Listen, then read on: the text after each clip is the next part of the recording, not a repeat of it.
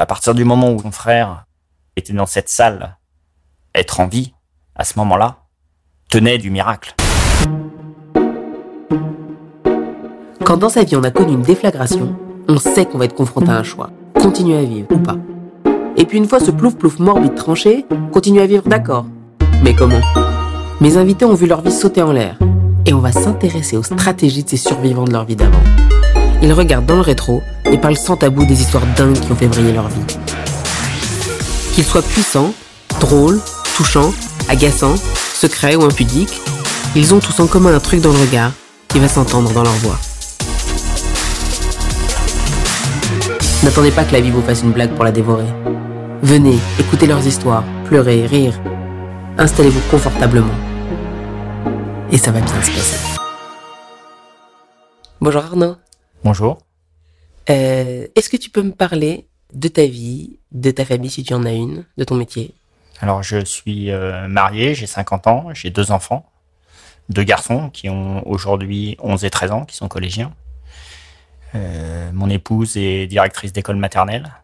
Je travaille dans l'informatique depuis toujours, puisque j'ai fait des études universitaires en informatique, que, que, que j'ai eu un parcours professionnel d'abord en tant que salarié, peu de temps. Puis euh, j'ai monté une boîte il y a une vingtaine d'années, un peu plus. Et, euh, et aujourd'hui, je, je continue à travailler dans, dans, dans ce milieu-là. euh, T'as un compte Twitter et dans ta bio Twitter, t'indiques que t'es un personnage de roman. Ouais, c'est un petit clin d'œil. Je suis effectivement, je suis depuis maintenant un an et demi. Je, je, je- j'ai eu l'honneur d'être mis en avant dans un livre écrit par mon frère Philippe Lançon. Ce livre, c'est Le Lambeau, qui a eu un vrai succès. Et effectivement, aujourd'hui, euh, je pense qu'un certain nombre de gens que moi je ne connais pas, qu'un certain nombre de lecteurs connaissent une partie de ma vie ou une petite partie de ma vie euh, au travers euh, de la lecture de, de ce roman. T'aurais préféré que ce soit pas le cas, évidemment. C'est même pas une question. Ah oui, puisque les circonstances qui ont fait que Philippe a écrit euh, ce, ce roman euh, font qu'on aurait tous préféré que ça n'arrive pas. Tu peux en parler? Ah bah, Rappeler ce que c'est De quoi il s'agit donc Philippe euh, a été euh, victime euh, de l'attentat qui a eu lieu dans les locaux de Charlie Hebdo. Le, ça fait presque cinq ans, le 7 janvier 2015. Il était dans cette salle de rédaction et il a été notamment blessé très gravement à la mâchoire puisqu'une une partie de sa mâchoire a été arrachée par une, une balle de Kalachnikov tirée à bout portant. Et tu me dis que la balle l'avait juste effleuré. Alors, quand je dis effleuré, c'est qu'effectivement, euh, la balle, euh, cette salle, c'est une salle dans laquelle euh, il se trouve que je suis allé avec lui quelques mois après. C'est une salle qui est une petite salle. Voilà, faut s'imaginer une salle de 15-20 mètres carrés. Et donc, on peut imaginer qu'effectivement, la balle tirée à bout portant, euh, même si elle euh, passe juste tout près, à la vitesse à laquelle elle arrive, elle emmène tout ce qu'elle trouve sur son passage. Et, et effectivement, quand Et elle a trouvé ton frère. elle a trouvé mon frère. Mais elle l'a trouvé euh, suffisamment légèrement pour que effectivement son visage soit très abîmé, mais que bah, qu'il survive et qu'il qu'il soit en capacité et surtout qu'il garde toute sa tête et qu'il puisse écrire ce livre notamment. T'as conscience que c'est très drôle de dire qu'il garde toute sa tête? Ouais ouais, tout, on a on a un certain nombre de, de tics de langage. Euh, voilà, j'en ai d'autres. Peut-être qu'on y reviendra sur sur sur sur ces sujets où effectivement on les on les on les garde. Mais mais je dis ça parce que euh, c'était vraiment euh, une des questions qui se sont posées dans la journée du 7 janvier. On y reviendra peut-être, mais entre le moment où on apprend qu- ce qui s'est passé et le moment où on a une, je dirais, une perception très très claire euh, de, de l'état dans lequel va se trouver un proche qui a vécu ce genre de choses. Effectivement, les questions qui viennent notamment, c'est euh, est-ce que au-delà de, des blessures physiques, il y aura des blessures effectivement au niveau notamment euh, euh, du cerveau euh, à partir du moment où la tête est touchée.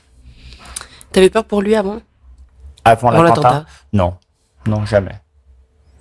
Tu mesurais pas qu'il y avait un risque Alors, deux choses. Euh, un, je mesurais pas qu'il y avait un risque. Deux, Philippe est quelqu'un d'assez discret sur, ce- sur ses activités.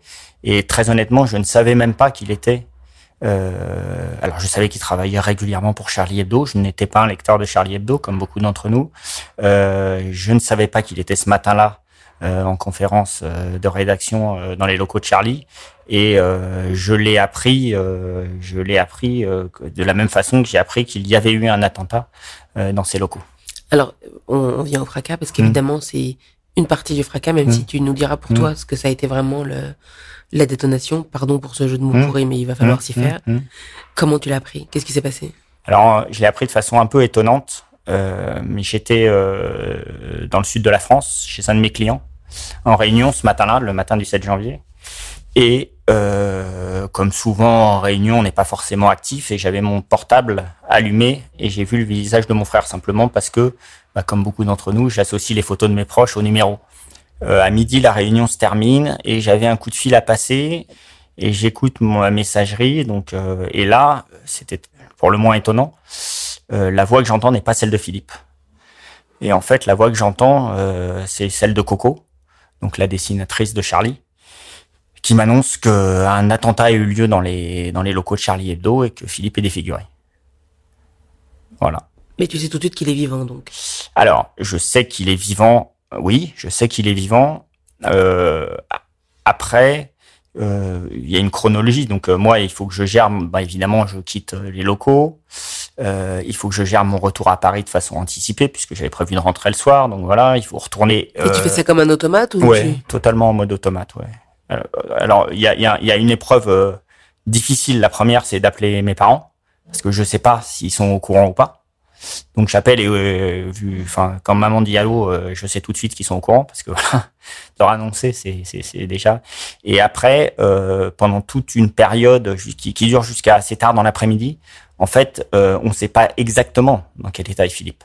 C'est-à-dire que ce qu'on sait nous, c'est il y a d'abord un pronostic médical engagé puis un pronostic médical euh, réservé. Ça veut dire qu'en gros, euh, engagé, ça veut dire qu'il est quand même entre la vie et la mort. Hein. Enfin voilà, ils savent pas trop. Et donc, euh, donc non, c'est il y a, une, période très délicate sur ce plan-là qui, qui dure donc de midi et demi à, à 19h, 20h le soir. Tes là, parents sont à Paris? Mes parents vivent en région parisienne, donc eux partent en taxi euh, sur euh, sur enfin bah eux savent pas trop quoi faire. Euh, ils sont un peu pris en charge très sympathiquement par donc Philippe travaille à Charlie Hebdo et à Libération. Donc ils sont pris en charge entre guillemets par l'équipe de direction de Libé qui leur disent de venir, voilà, et qui ils voient, ils voient Laurent, Laurent Geoffrin et, et, son assistante. Mais, mais en fait, ils savent pas trop où est Philippe. Donc Philippe finalement part à la salle pétrière pour se faire opérer. Mais il y a tout, il y a tout un flou sur ce, sur ce, sur cette période-là, euh, flou que moi je vis à distance puisque donc euh, bah, je suis dans la dans, la salle d'embarquement à à Nice pendant un petit moment à attendre mon avion. Et j'ai un souvenir très précis que et c'est la première fois en fait que je réalise tout de suite qu'on est quand même au cœur d'un événement un peu particulier, c'est qu'en fait, euh, bah, dans la salle d'embarquement, il y a des, il y a des écrans, euh, des écrans des, avec les chaînes de d'infos, d'infos, d'infos en continu, et donc ces images de Charlie passent en boucle. Et tu regardes? Bah je, ouais, je, je, je regarde et je, enfin évidemment je le vis un peu différemment, mais les gens sont devant ces écrans totalement abasourdis et ébahis de, de, de ce qu'ils voient. Et tu l'as dit à quelqu'un? Alors je, je, je, alors d'abord j'ai des appels euh, de mes de de certains proches. Alors j'ai des appels de mes proches, euh, évidemment. Alors je l'ai pas dit, mais j'appelle ma femme aussi, euh, qui est évidemment également elle totalement abasourdie. C'est un mercredi, c'est c'est un avantage du métier de directrice. Elle travaille pas, mais elle est avec les enfants. Enfin, voilà. Et puis après, je commence à avoir des appels de proches. Et effectivement, par rapport à ta question, est-ce que je le dis à quelqu'un? Oui, je le dis dans l'avion en fait. Euh, parce que j'ai besoin de le dire et que je le dis à une hôtesse et notamment lui demande de doliprane parce qu'il se trouve qu'en plus la veille je m'étais couché un peu tard et que j'avais un peu un, un, peu picolé et que j'avais un peu mal à la tête voilà donc voilà ça c'est pour la ça c'est pour le, le et, que, le et comment elle réagit ah bah les, les gens enfin elle est elle est enfin les gens sont abasourdis parce que évidemment euh, je, je non je enfin avec une certaine peut-être une certaine distance mais je, surtout je, ne sachant pas comment réagir par rapport à ce, à ce, à ce genre d'événement. quoi. T'arrives à quelle heure à Paris J'arrive à Paris, il doit être 15h30, 16h. Et là, euh, je pars directement. Donc mes parents, du coup, sont rentrés chez eux et je rentre chez mes parents. D'accord. Tu me disais que tu avais eu des informations par quelqu'un de la famille? Oui, alors un peu plus tard, effectivement, mon oncle est médecin à la retraite et son, son, son gendre est lui aussi médecin anesthésiste. Et donc ça, c'était très important. Ça nous a permis d'avoir un lien un peu direct avec la Salpé, alors via lui évidemment, mais du coup d'avoir euh, des informations euh, sur sur ce qui se passait en tout cas. Et donc on apprend que Philippe est en salle d'opération et l'opération dure, dure. Donc moi je passe un petit moment avec mes parents et puis à un moment je décide de rentrer chez moi. Et euh, bah, on attend les news, donc euh, voilà, on attend les news et en même temps on répond à, à toutes les personnes qui commencent à appeler de partout parce qu'ils commencent à réaliser que, euh, que, que Philippe a été blessé dans l'attentat et que, et que c'est un choc évidemment pour tout le monde. Est-ce que tu as déjà eu des contacts à ce moment-là ou plus tard avec des familles, de gens qui étaient dans la pièce mais qui n'ont pas survécu à l'attentat Alors j'ai eu très peu de contacts avec des les familles des gens qui n'ont pas survécu. J'ai eu des contacts euh, surtout plus tard, mais avec les gens qui ont qui ont eu qui ont survécu. Alors notamment que ça soit euh, Simon, donc qui a été blessé, hein, euh, qui a été le premier. Euh, il était à il travaillait à l'entrée de, des locaux, donc il a été blessé très très grièvement. Eu, il se trouve qu'il était à la salle pétrière lui aussi.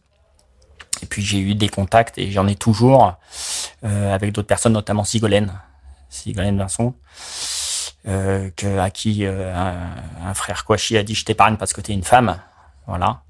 Et avec qui voilà, ça, crée des liens. Je pense que ça crée des liens. On, se voit jamais, hein, on se voit, enfin on se voit de temps en temps, mais ça crée des liens euh, qui, qui, qui, qui indestructibles, ce, ce genre de.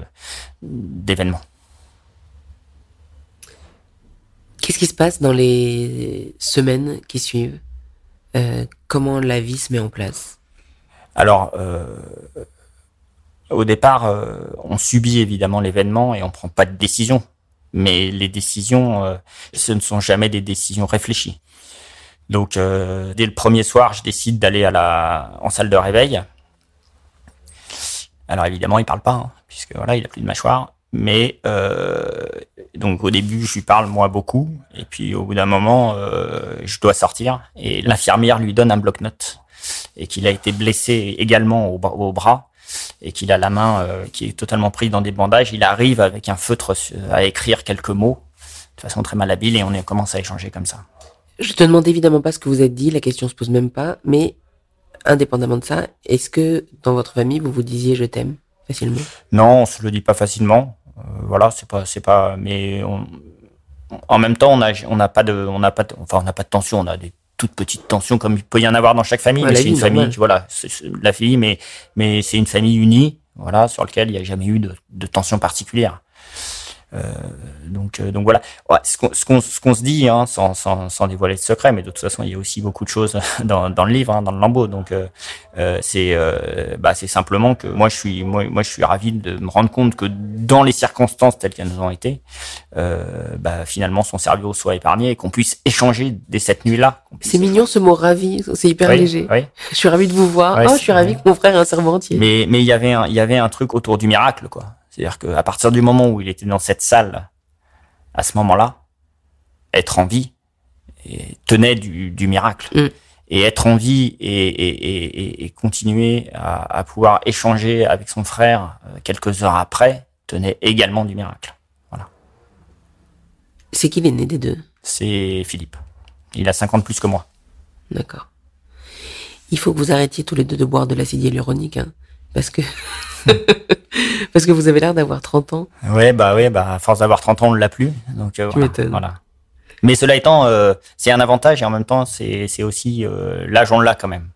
Même si on l'a pas forcément dans la tête. Mais moi, en plus, j'ai la chance d'être plutôt un, un, pour mon âge, un père de- d'enfants qui qui reste quand même encore jeune. Ouais. Donc voilà, ça me ça me maintient en, en jeune- dans un état de, de jeunesse relative. Euh, t'as dit un truc important. T'as dit que très vite vous commencez à échanger. Ça veut dire que ils vous discutez ensemble et vous prenez des décisions. Ils donnent des consignes. C'est quoi la nature de, vos échanges? C'est vraiment des échanges. C'est-à-dire, il n'y a pas de consignes, il y a des décisions prises en commun, surtout. Euh, c'est au- je, je lui cache rien euh, de ce qui se passe. Alors c'est pas tout à fait vrai. Il y a eu une ou deux fois où pour le préserver, mais c'était un peu plus tard sur des questions très logistiques. J'ai pu être amené à mentir par omission. Euh, mais Ton sinon, propriétaire est d'accord pour que tu ne payes pas de loyer pendant un an. C'est vraiment formidable. Ouais, c'est ça, voilà, voilà.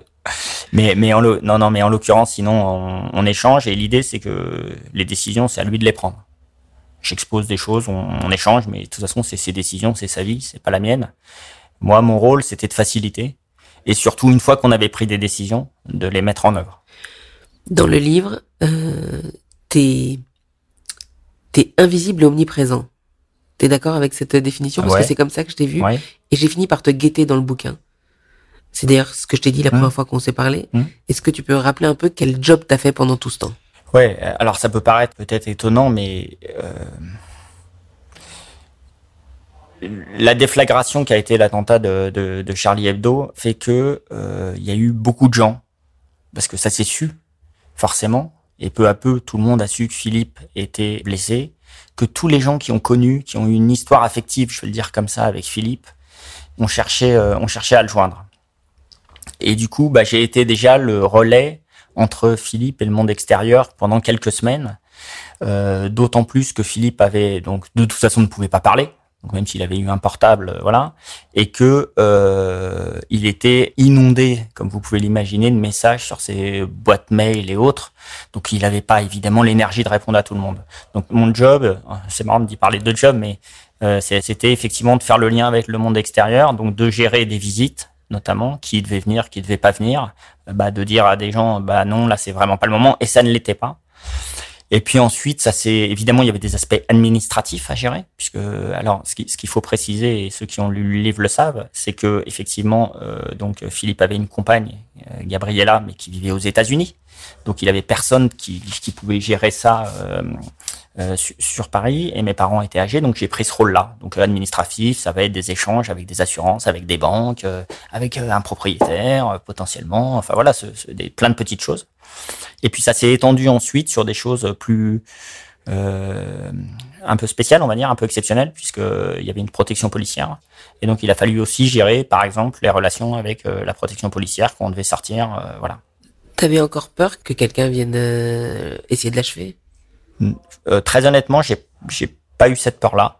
Après, euh, quand au bout de 24 heures, euh, d'un représentant euh, du Quai d'Orsay, puisque c'est lui qui gérait la, la, relation à notre famille en tant que victime d'attentat, euh, arrive à l'hôpital, euh, voit qu'il y a simplement un simple vigile devant la porte qui était plutôt là potentiellement pour repousser des paparazzis, et dit non mais là ça va pas être possible, et que le, le surlendemain euh, il y a deux policiers en, armés en gilet pare-balles avec des armes qui sont là 24-24 devant la chambre on se dit qu'il y a potentiellement un risque. Mais ça me semblait déjà tellement délirant que qu'il y ait eu cet attentat, se dire qu'il y ait des gars qui soient encore plus frappés pour venir entre guillemets terminer le boulot.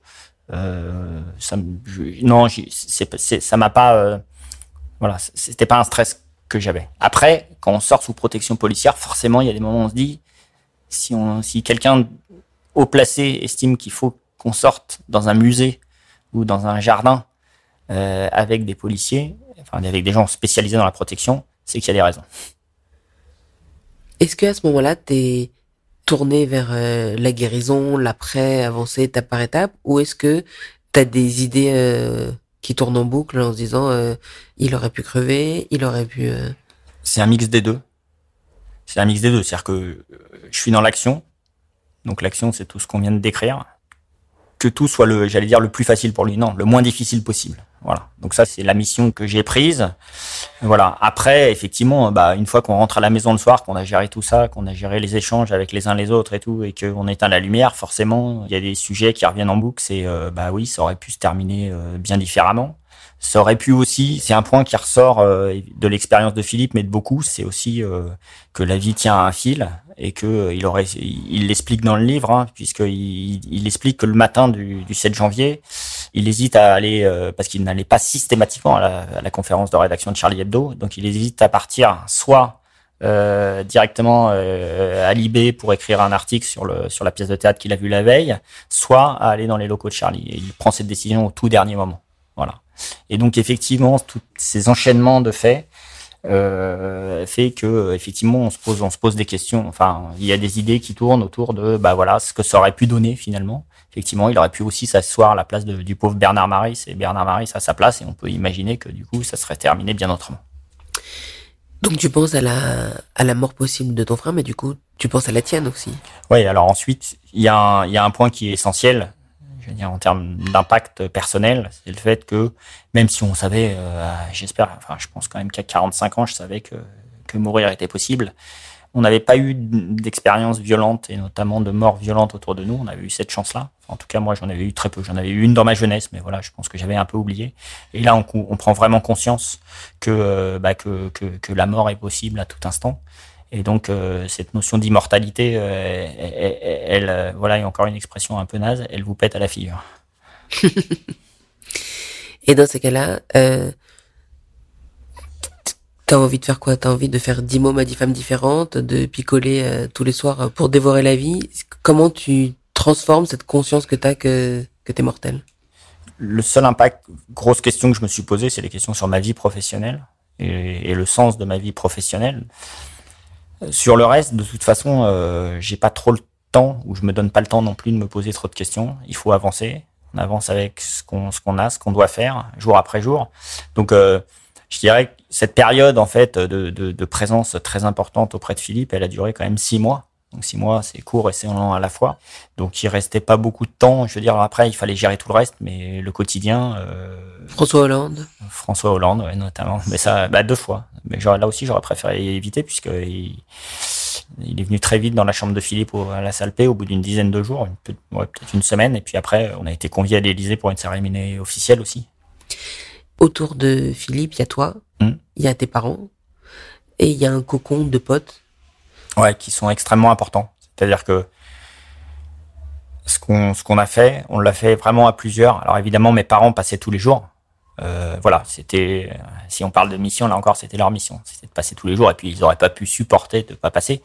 Et puis ensuite, il y a des potes qui ont été super importants, qui eux ont mis aussi en partie leur vie de côté, puisque euh, exceptionnellement, on a eu le droit notamment de dormir le soir avec Philippe. Et donc voilà, tout, il y avait quatre ou quatre ou cinq amis qui sont venus et qui ont fait en sorte que tous les soirs, Philippe euh, puisse avoir quelqu'un euh, qui dorme avec lui dans sa chambre.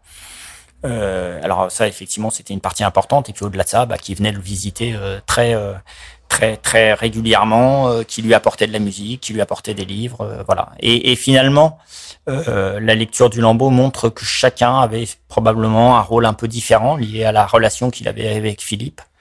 Euh, et cet ensemble était, était très complémentaire. Et c'est vrai que c'était, euh, enfin, a posteriori, évidemment sur le moment, mais a posteriori, c'est incroyable de voir comment, comment ces gens, enfin, ces personnes, ces proches ont pu effectivement euh, accepter de mettre leur vie en partie de côté.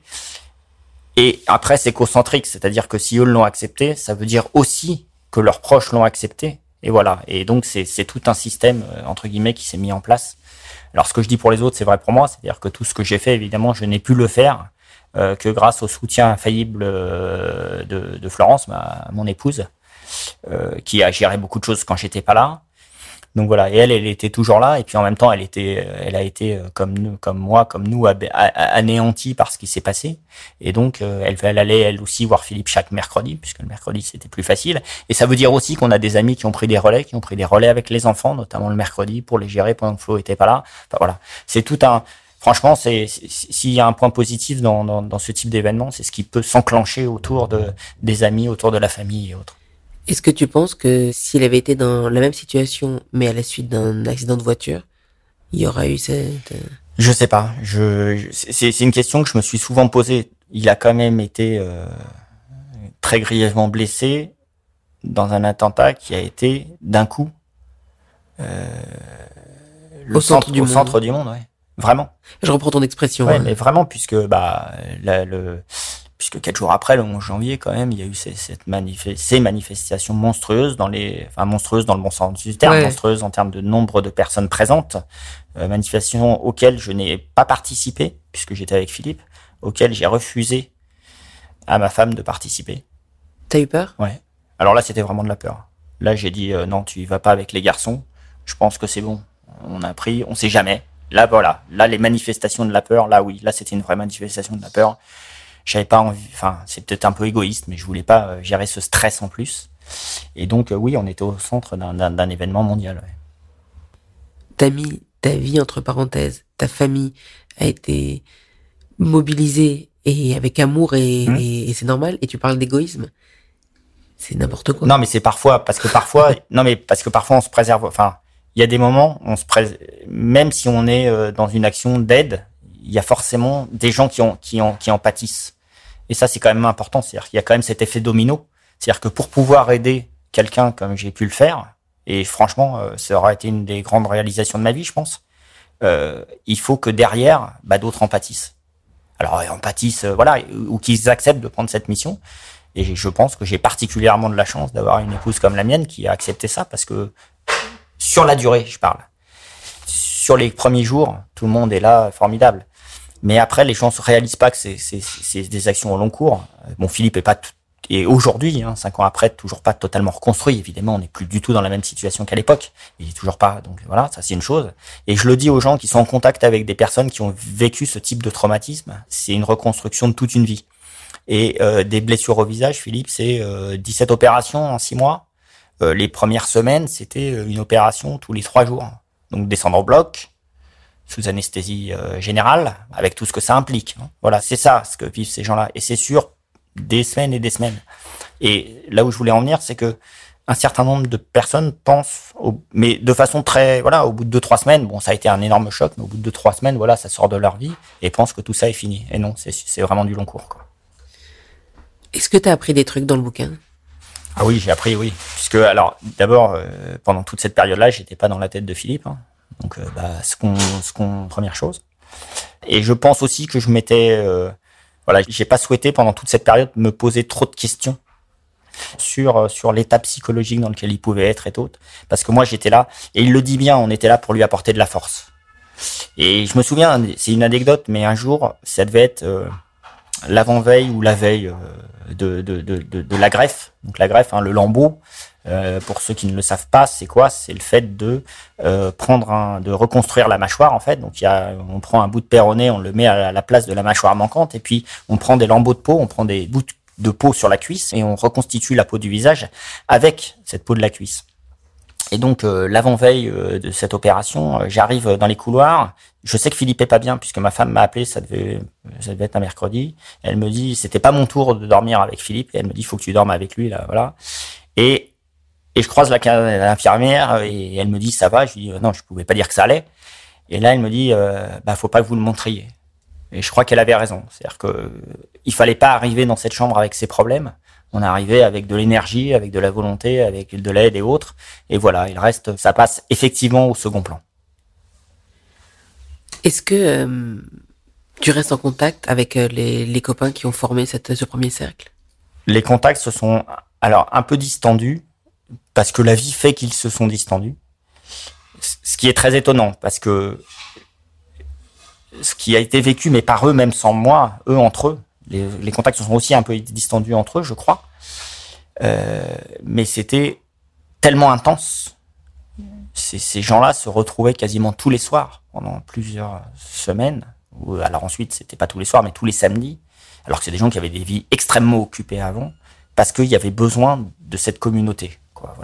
Après, bah voilà, et c'est plutôt bon signe. Hein, la vie a fait, la vie est passée et fait qu'aujourd'hui, chacun a retrouvé ses amis et autres. Mais on a des contacts, on échange de temps en temps, voilà. Et puis, puis, on est, on, essaye de se voir. Et puis surtout, on a ce, de toute façon cet événement qui nous aura marqué, qui est un événement en commun. Et dans notre vie, il y aura ça. Je m'éloigne un peu du sujet, mais est-ce que il y a un moment où tu as eu envie de dire à ton frère, euh, tu me saoules? Est-ce qu'il y a un jour où tu t'es dit, euh, j'ai envie d'aller au ciné, j'ai envie d'aller voir un copain Pendant toute cette période, non, parce qu'il me demandait rien. Et il pouvait pas. Euh, si, après, il pouvait. Il pouvait, mais il avait des bons moyens de communication. Non, mais non, il, c'est, j'ai pas répondu. Enfin, si, évidemment, j'ai répondu à cette demande, parce que voilà. Mais non, vraiment. À ses besoins. Plutôt. Ouais, à ses besoins. Mais j'ai pas ressenti ça. Et puis, il a fait preuve aussi, et je le dis euh, de façon totalement honnête, hein, euh, pas pas du tout pour le flatter. Euh, il a fait preuve lui aussi d'une telle force dans cette épreuve que ça aurait été quand même un peu gonflé de lui dire bon écoute euh, je suis désolé mais, mais là j'ai là j'ai piscine quoi.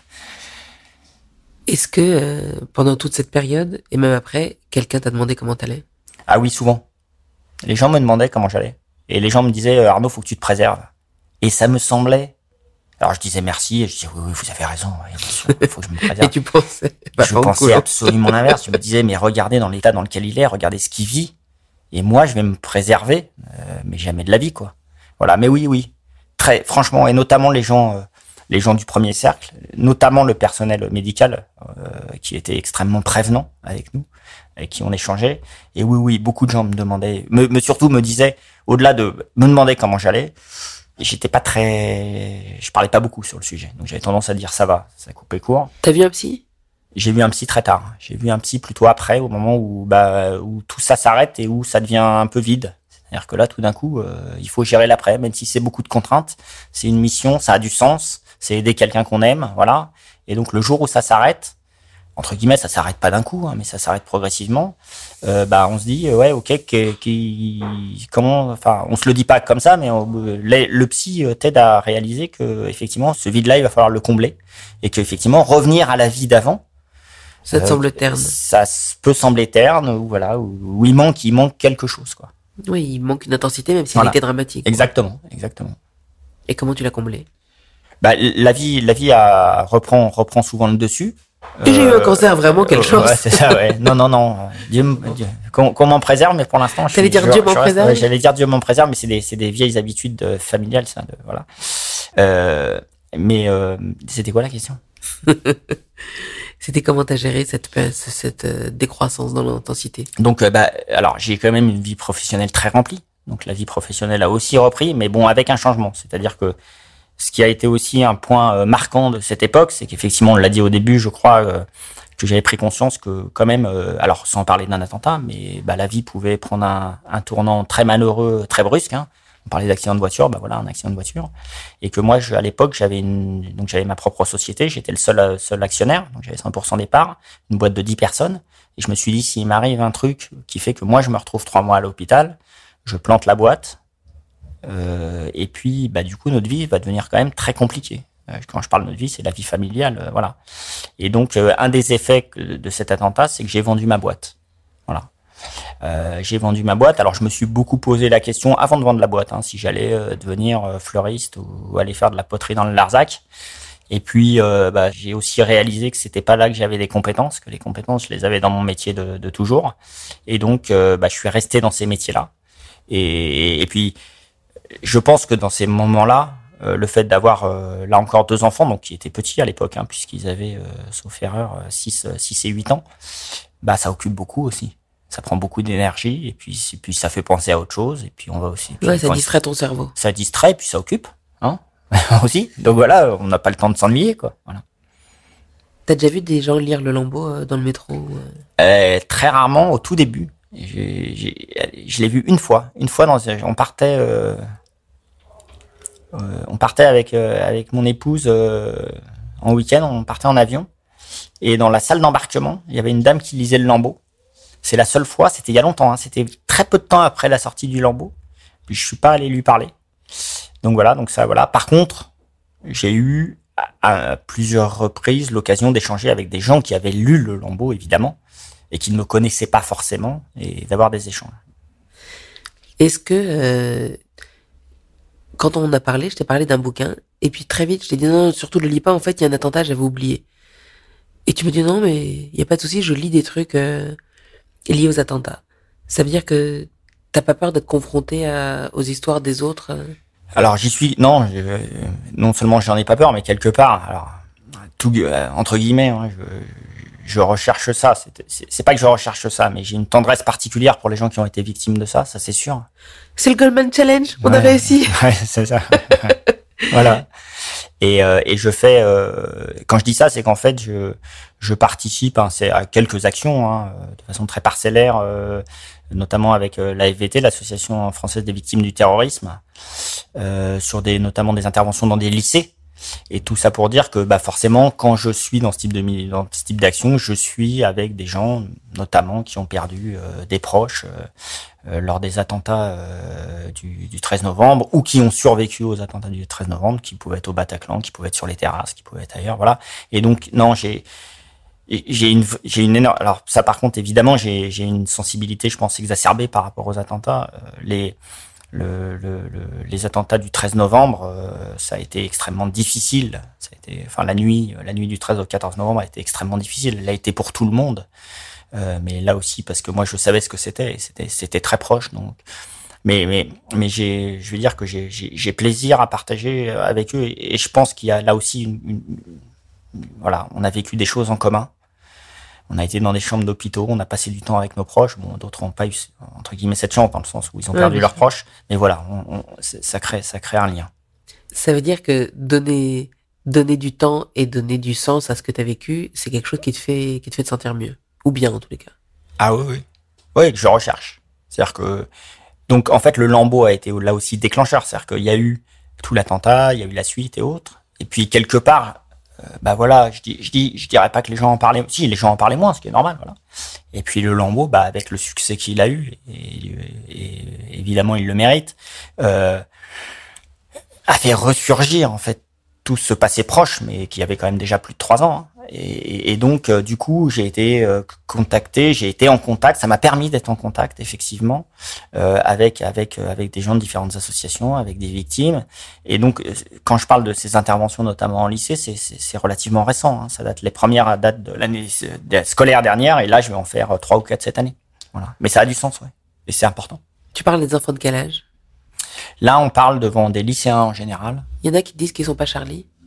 Alors pour l'instant, j'en ai fait, j'en ai fait qu'une. Là, je vais en faire euh, trois autres probablement cette année. Euh, j'ai pas pas été confronté à ça, euh, mais euh, on pourrait y être et et quelque part, je souhaiterais presque être confronté à ça, dans le sens à être dans l'échange et voilà, et, et, parce que c'est le but. En fait, un des buts de ces interventions hein, en lycée, voilà, bon, il y a des, c'est notamment la déradicalisation et faire des actions. D'autres font des actions en prison et autres, et échanger avec des victimes, a priori, euh, que, change la nature du lien que peuvent avoir toutes ces personnes qu'on rencontre au terrorisme. Comment vont tes enfants? Oh, Mes enfants, ils vont bien, comme des garçons de 11 et 13 ans, donc ils vont bien. Voilà. Qu'est-ce que tu leur as dit de l'attentat? Bah, ils étaient au cœur. Donc, euh, on leur a dit, euh, on n'a même pas eu besoin de leur dire, puisque euh, quand j'ai appelé mon épouse, donc le, le, 7 janvier, bah, elle était avec eux. Donc, il a, on leur a dit tout de suite ce qui s'était passé.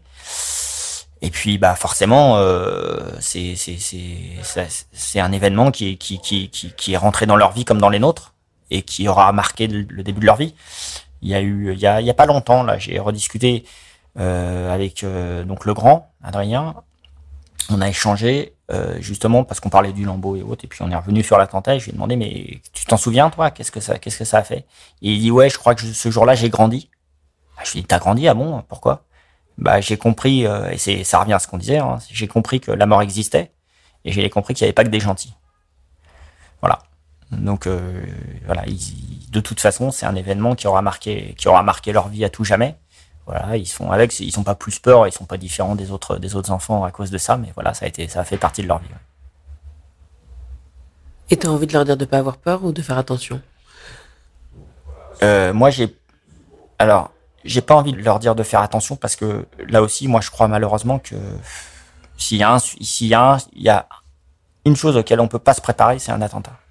Ça peut ça survenir n'importe où, n'importe quand, et que soit on arrête de vivre, euh, ça veut dire qu'on ne va plus dans aucun lieu qui accueille du public. Ça veut dire qu'on ne va plus, on ne prend évidemment plus les transports. Voilà, ça, ça rime plus à rien, on vit plus. Donc, euh, et faire attention, faire attention à quoi? Je veux dire euh, que ça soit sur les terrasses du 13 novembre ou le Bataclan, bah, les gens qui, qui étaient là étaient là pour pour des bonnes raisons, mais se sont retrouvés au mauvais endroit au mauvais moment, et que voilà, y a, on peut pas faire attention. Tu fais quelque chose de particulier tous les 7 janvier? On a fait le premier anniversaire, puisque c'est un anniversaire, hein, c'est pas un anniversaire joyeux, mais c'est un anniversaire, le, 7 janvier 2016. On est parti loin de l'agitation parisienne. Euh, avec Philippe, passer une journée, pas moins seul avec Philippe, avec Philippe et, certains amis du cocon, ceux qui le pouvaient. Voilà, on est parti. Ça serait évidemment mentir de dire que c'est pas une journée particulière. Voilà, c'est une journée particulière. Tu vas faire quoi cette année? Euh, je sais pas, je sais même pas quelle date ça tombe, donc je sais pas, enfin je sais même pas quel jour de la semaine ça tombe, donc mardi, voilà. Je crois. Bah mardi, bah j'irai bosser, voilà, j'irai bosser, mais je bosserai pas comme je bosse les autres jours, voilà. Après, euh, peux, là, je pense qu'il va y avoir une, de nouveau une agitation médiatique un peu importante parce que bah, on aime bien les controns et comme c'est les 5 ans, voilà, je pense que, que, que ça va ressortir. Donc, le travail, ça t'a aidé? Donner du sens à l'histoire en la racontant et en, en allant témoigner dans des lycées euh, c'est quelque chose qui te plaît et que tu vas continuer à faire. Mm. Est-ce que tu identifies autre chose qui fait que qu'aujourd'hui euh, c'est vraiment euh, derrière toi et que tu trembles pas quand une porte claque?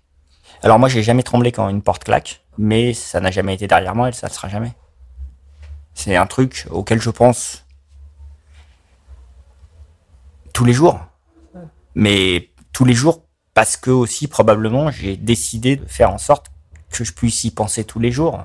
Ce que je veux dire par là, c'est que, on en parlait tout à l'heure, être en contact avec des victimes, de terrorisme fait que quand on échange même des banalités sur Twitter ou sur un autre réseau, eh ben on pense à ça.